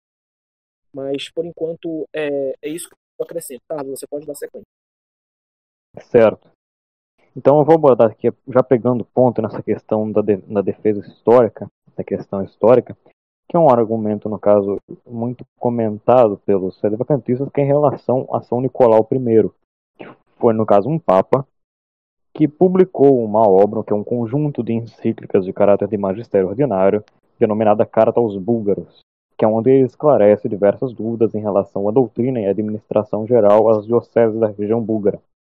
Todavia, os sedevacantistas, eles, eles no caso alegam que tais cartas não apenas, no caso, foram apenas cartas privadas, e não cartas de, que de fato estavam cobertas pelo magistério ordinário, e segundo eles, no caso, ipso facto, estariam é, garantidas de segurança infalível na concepção deles, é claro. Eu creio que a gente pode abordar isso mais futuramente, talvez na segunda parte, para não entender muito. Mas então, nós podemos ver, todavia, no Denzinger, mais precisamente na, no trecho que eu vou falar, Denzinger 335, na, no caso, na obra sozinha da Carta aos Búlgaros, no capítulo 104, que essa, essa, essa obra, no caso, essa cara, essa, esse conjunto de cartas, estão cobertas pelo magistério ordinário, tanto que no próprio Denzinger de 1955, elas estão na sequência, no caso de Nicolau I, com, no caso, na parte 2, que é própria de documentos de magistério ordinário, de magistério extraordinário. No caso, são, não são, é uma sequência que tem documentos cobertos pela autoridade papal, e não apenas cartas pessoais que o Denziger também aborda. Então, no Denziger 335, nós encontramos a seguinte frase: Afirmais que na vossa pátria muitos, muitos foram batizados por um judeu, não sabeis se cristão ou pagão, e perguntais que coisa se deve fazer com eles. Se de fato foram batizados no nome da Santa Trindade ou só no nome de Cristo, como lemos nos Atos dos Apóstolos, capítulo 2, versículo 38, ou, ou também Atos dos Apóstolos, capítulo 19, versículo 5, é a mesmíssima coisa que como expõe Santo Ambrósio. É claro que não, se, que não devem ser de novo batizados, mas antes deve-se examinar se esse judeu era cristão ou pagão, ou se tornou cristão depois. Esse, no caso, é o Denziger 335, capítulo 104 da, da Carta aos Búlgaros.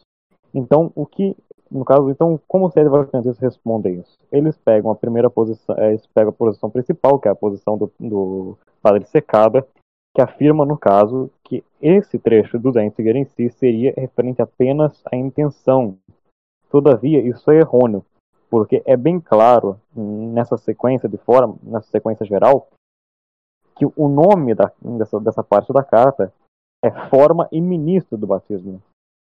E o trecho, o Denziger, que aborda apenas o ministro e a intenção, é o Denziger anterior, o Denziger 334, que de fato está correto, que no caso ele fala que ainda que, se, que o ministro seja um herege, um, um gentil, um judeu, ele pode batizar ainda que ilicitamente, mas validamente uma pessoa. Então, no caso, desde que ele tenha a intenção de fazer o que a igreja faz, que é batizar alguém, o batismo seria válido e não necessitaria novamente é, batizar o indivíduo toda, então, o que o padre secado nada mais faz é que, no caso, responder a um Denziger que não é o Denziger que abordamos. Nós abordamos o Denziger seguinte, que é exatamente sobre a forma. Porque ele deixa bem claro, São Nicolau II, é, que se trata da forma. Tanto que ele fala em nome da Santa Trindade ou só no nome de Cristo.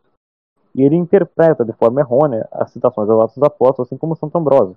E tem uma citação muito interessante, por exemplo, que também o, o, os sedevacantistas fazem para a obra que está na.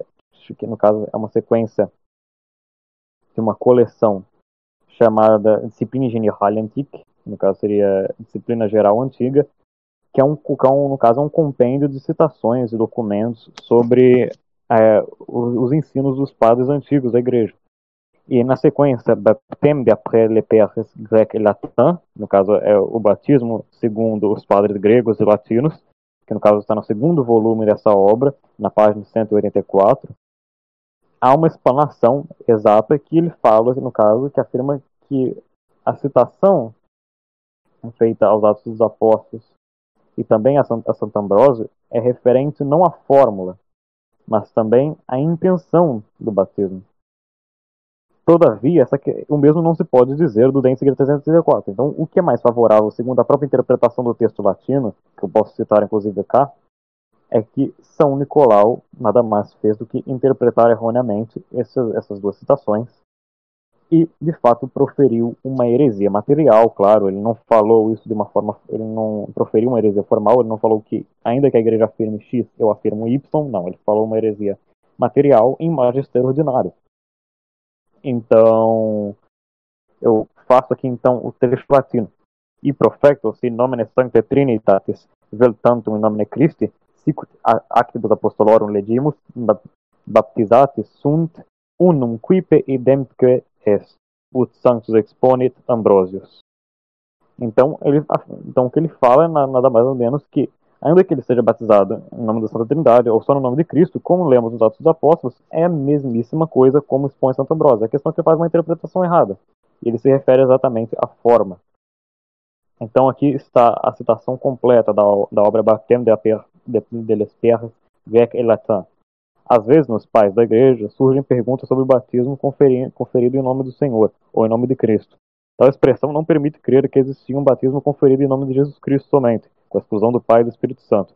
A passagem que se segue no tratado, no caso de Santo Ambrósio, mostra claramente que Santo Ambrósio não estava falando sobre a forma de ser pronunciado ao conferir o batismo, mas sim da fé requerida na Trindade por parte do, adulto destinatário para a validade do batismo.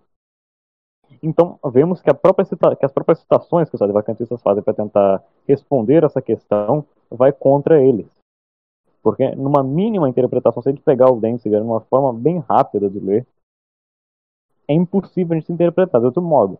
A não ser, claro, que a gente tente fazer malabarismos, etc. Ou fazer o que o Pablo Secada fez. Eu não vou acusá-lo, claro, de falácia, de sofisma, mas é, aparenta muito ser ou um completo é, paralogismo, ou uma completa falta de atenção por parte dele, ou de fato uma, uma falácia, uma omissão de um trecho que no caso seria o referido, o que de fato é o tema da discussão, por um trecho secundário, que é o trecho anterior, que no caso não se nega, que de fato está certo e que de fato é e que de, e que de fato se refere apenas à intenção. Os advocantistas também vão citar outro teólogo. Deixa eu ver se eu consigo encontrar o nome dele aqui. Perdão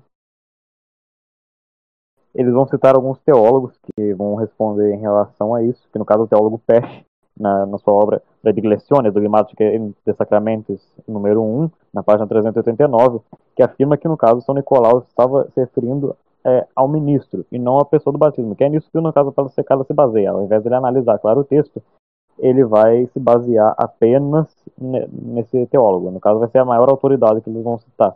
Todavia, como já foi explicado, na própria interpretação do texto, do texto latino, do texto da, da tradução, é impossível, em contexto, é, resultar nisso. Inclusive, tem edições do Danziger em francês e também em espanhol, que tem notas de rodapé falando, esclarecendo que essa é a parte do batismo. E que, no caso, São Nicolau fez nada mais nada menos foi do que distorcer as citações da Sagrada Escritura de Santo Ambrósio, proferindo, então, uma heresia material em magistério ordinário.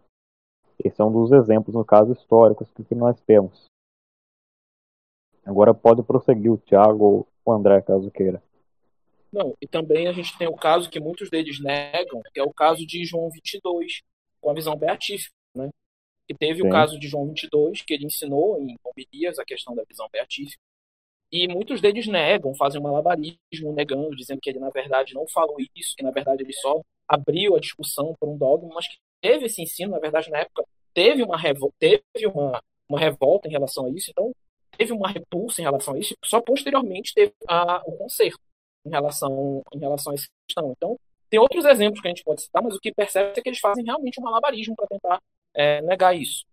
Vamos seguir é, agora com a questão, acho que para finalizar, não sei que o Thiago tenha mais alguma coisa a dizer, Mas é, para falar brevemente sobre o sede privacionismo, nós não vamos abordar o sede privacionismo nesse vídeo, tá bom? A gente não vai abordar tudo do sede privacionismo. O Thiago vai dar o argumento dele, vai dar o argumento dele sobre o sede privacionismo, o argumento que desenvolveu, certo? E eu vou trazer algumas citações de de é, aqui de Monsenhor Guerra. Quem não sabe, Monsenhor Guerra foi quem desenvolveu a, a tese sede vacantista, sede privacionista, né? Que é uma tese sede vacantista um pouco mais sofisticada, vamos dizer assim. Ela classifica, falando brevemente, que o Papa ele é materialmente Papa, mas formalmente ele não é. Ele é materialmente Papa, o conclave foi válido, a eleição foi válida, mas formalmente não exerce devido à heresia. É necessário que ele se converta para que ele possa exercer. É um pouco mais é, sofisticada, é uma tese um pouco mais é, sofisticada, vamos dizer assim, eu acho que é a, palavra, a melhor palavra que descreve, mas a gente vai ver que hoje em dia é impossível sustentar essa tese. E o próprio Monsenhor Gerhard fala sobre isso, certo? Bom, vamos lá. É, antes, antes a gente poderia a gente poderia tratar da Comex Apostolatus Officio ah, pode, e... vontade. Beleza. É... Uma, um argumento bastante comum que os sedevacantistas usam para tentar demonstrar que a queda é ipso facto é citar como é que se apostolatus officio, né? Antes de tudo, o que a gente precisa notar?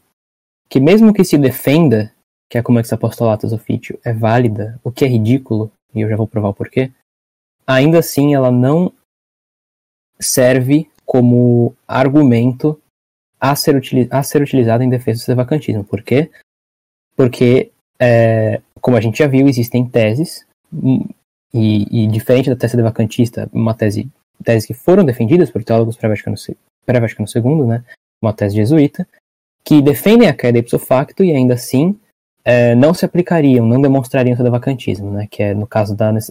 Porque, por exemplo, a tese jesuíta defende a necessidade da declaração por parte de um concílio ecumênico. É, então é o seguinte, a, a Comex Apostolatus Officio, que é uma bula de Paulo IV, antes de tudo a gente precisa perceber que Paulo IV era um homem doente, né? ele tinha síndrome da perseguição, foi um papa ruim, e havia a possibilidade, havia rumores de um cardeal praticar protestantismo ocultamente, um protestante oculto no, dentre os cardeais, né? E Paulo IV ele publicou essa bula publicou como Apostolatus Officio, afirmando que a eleição de um herege, de um, de um herege profício, ou caso dentro do ofício ele se torne um herege, é, ele cairia automaticamente, perderia automaticamente, independente de, de sentença, é, o seu ofício. Né?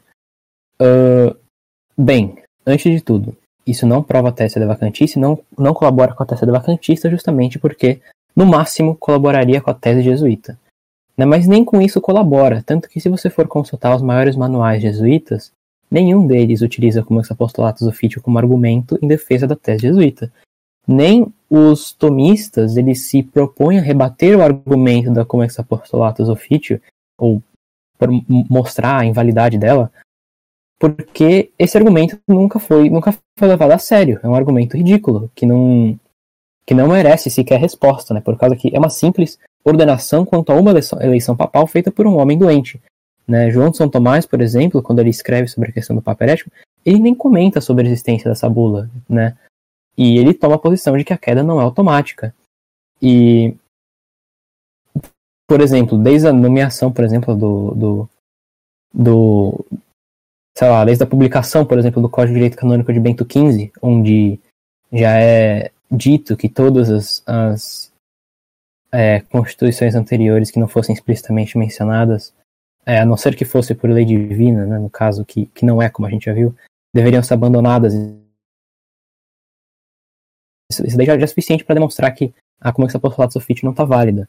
Né? Ou, por exemplo, desde quando São Pio X publicou uma nova constituição para com relação à eleição papal, né, vacante sede apostólica, ou Pio XII na vacante apostólica sedes, nesse tipo de situação, quando uma Constituição nova é proclamada, a anterior é automaticamente revogada.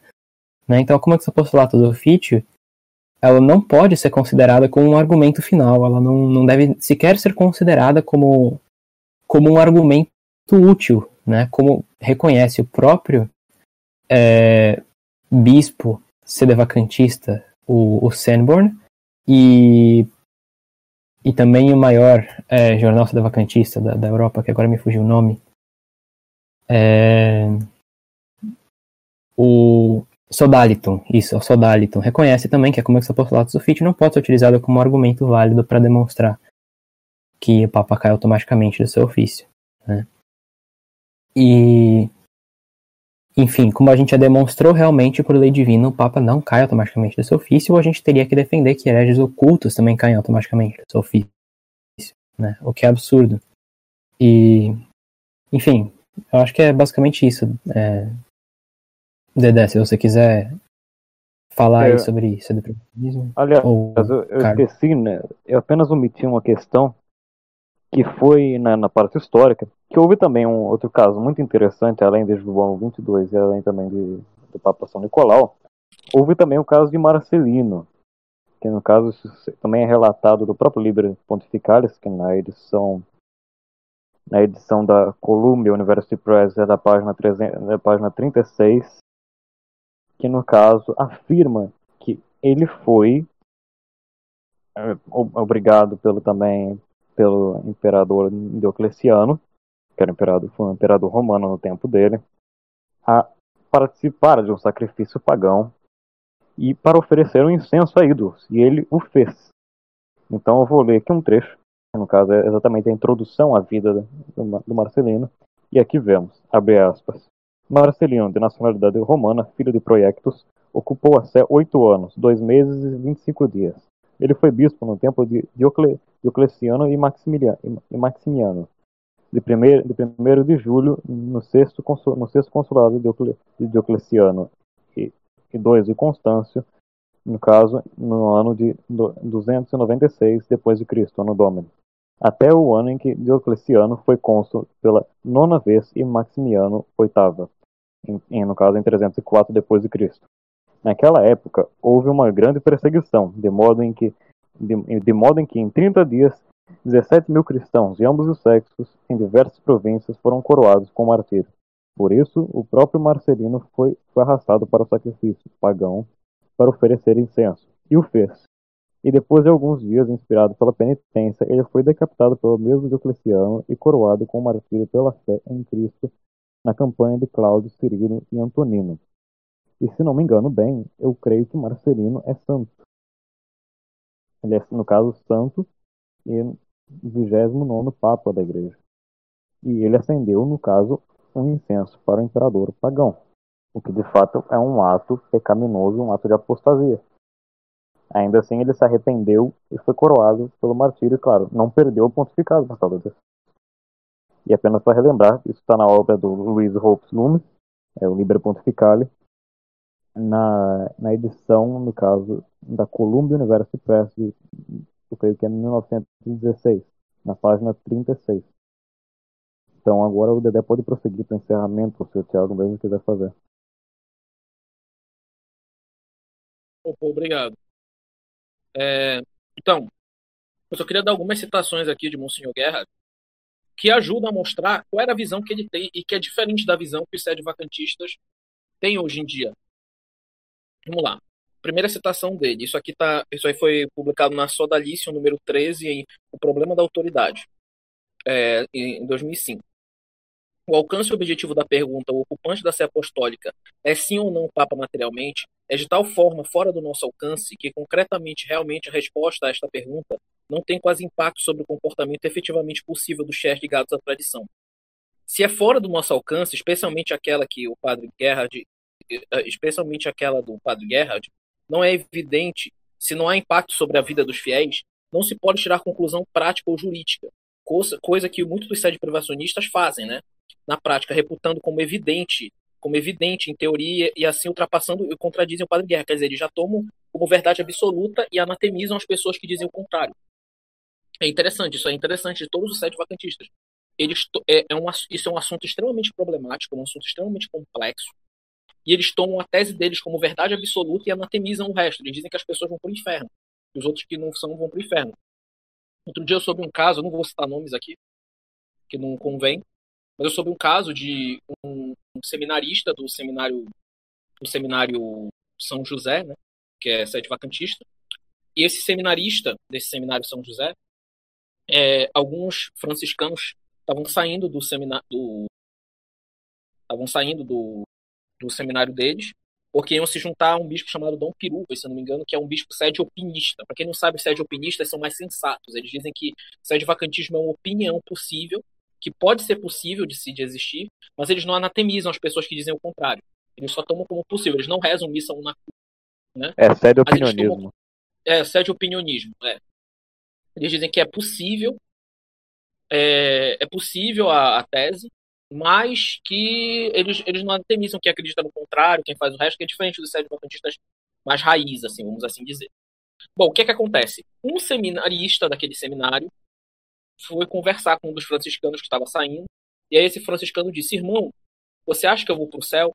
E esse seminarista falou assim: Irmão, se você seguir Dom Piruvas, você vai para o inferno.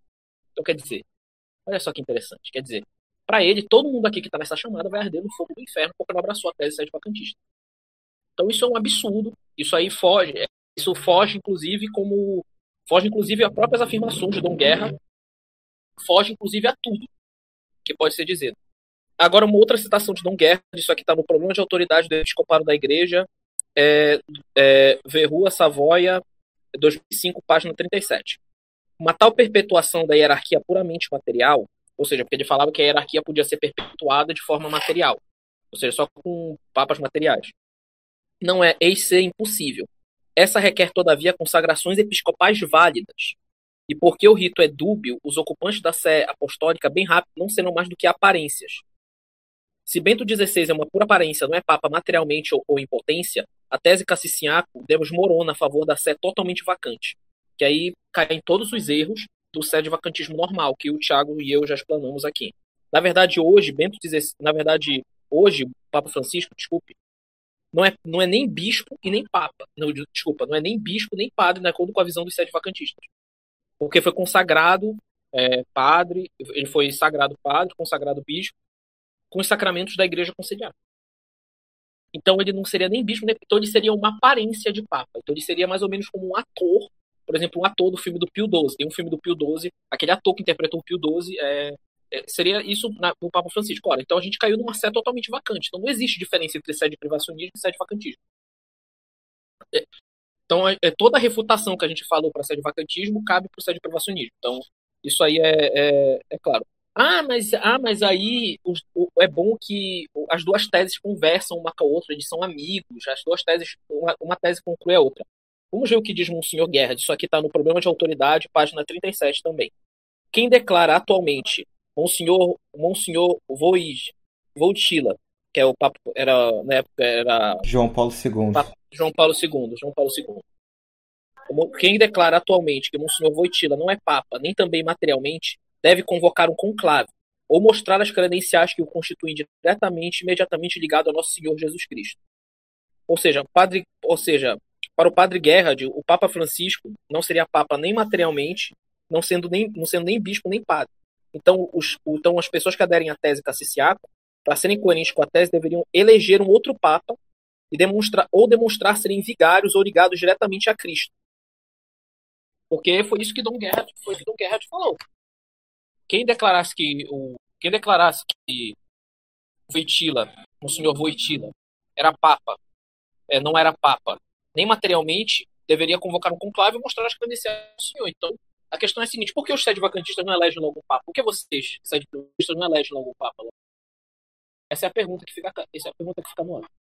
Então, eu gostaria de passar para o Tiago, eu já encerro minha, minha explanação aqui. A gente vai tratar mais aprofundadamente do sede privacionismo e outros outros trad talks, outro trad talk posterior. A gente vai trazer o Matheus aqui, vai ser bem interessante.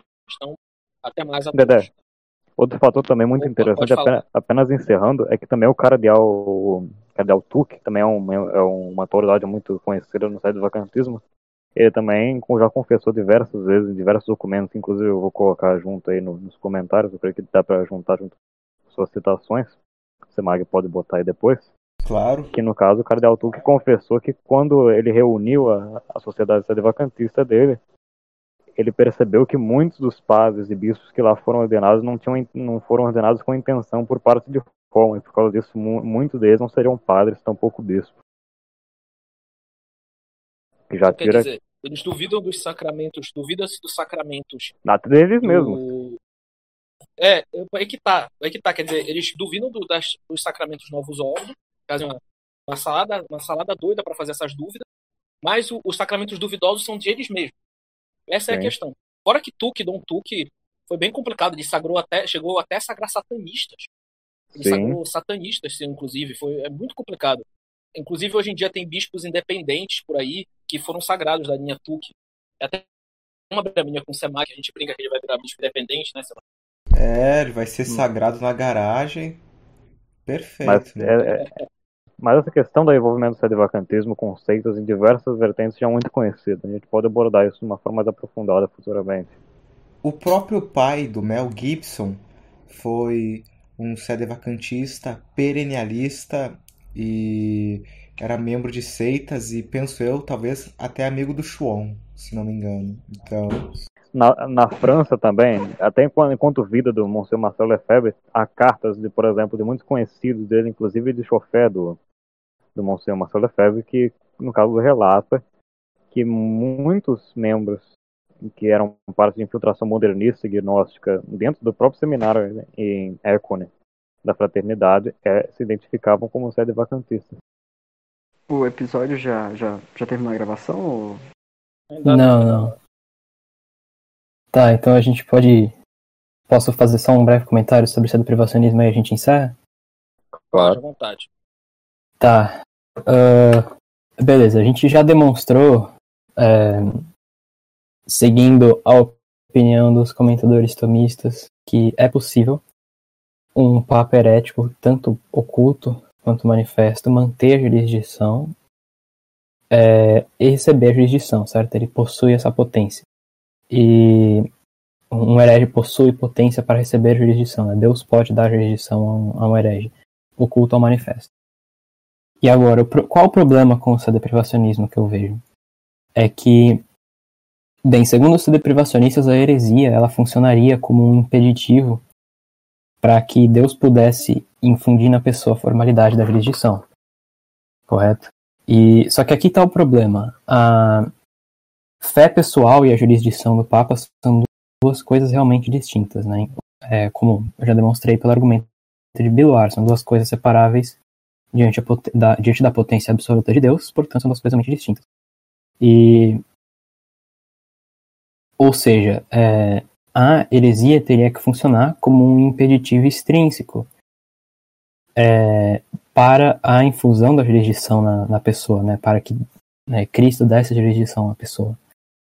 É, só que como algo funciona como um impeditivo extrínseco, né? Se funcionaria é, como algo análogo, por exemplo, é, a Deus dar ser a uma essência sem forma, por exemplo, né? Vamos tomar, é um absurdo é, essa concepção, né? Mas dar essência a algo sem forma, né? É absurdo. Deus só pode dar ser a, a algo que possui forma e matéria, né? Uma essência que possui forma e matéria. E Aí a ausência de forma, por exemplo, seria um impeditivo extrínseco para que Deus desse o ato de ser a, a, essa, a, esse, a esse suposto objeto, né, que nem existe.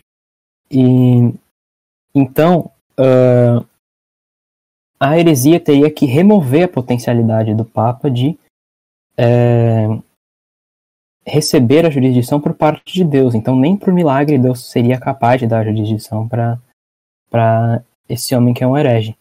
Só que isso é completamente absurdo, porque como a gente já viu, é, é possível sim um herege é, manter a jurisdição fora da igreja. Então a, então a heresia não pode funcionar como um impeditivo de, de maneira nenhuma para a recepção do, da jurisdição.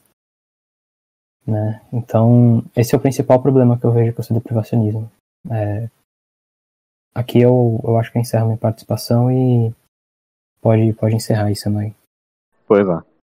Então, agradeço imensamente ao André, ao Carlos e ao Thiago por terem vindo aqui expor tão bem argumentos tão contundentes contra, infelizmente, uma tese que cresce muito em nossos dias e que esperamos combatê-la humildemente com este vídeo e os próximos que virão.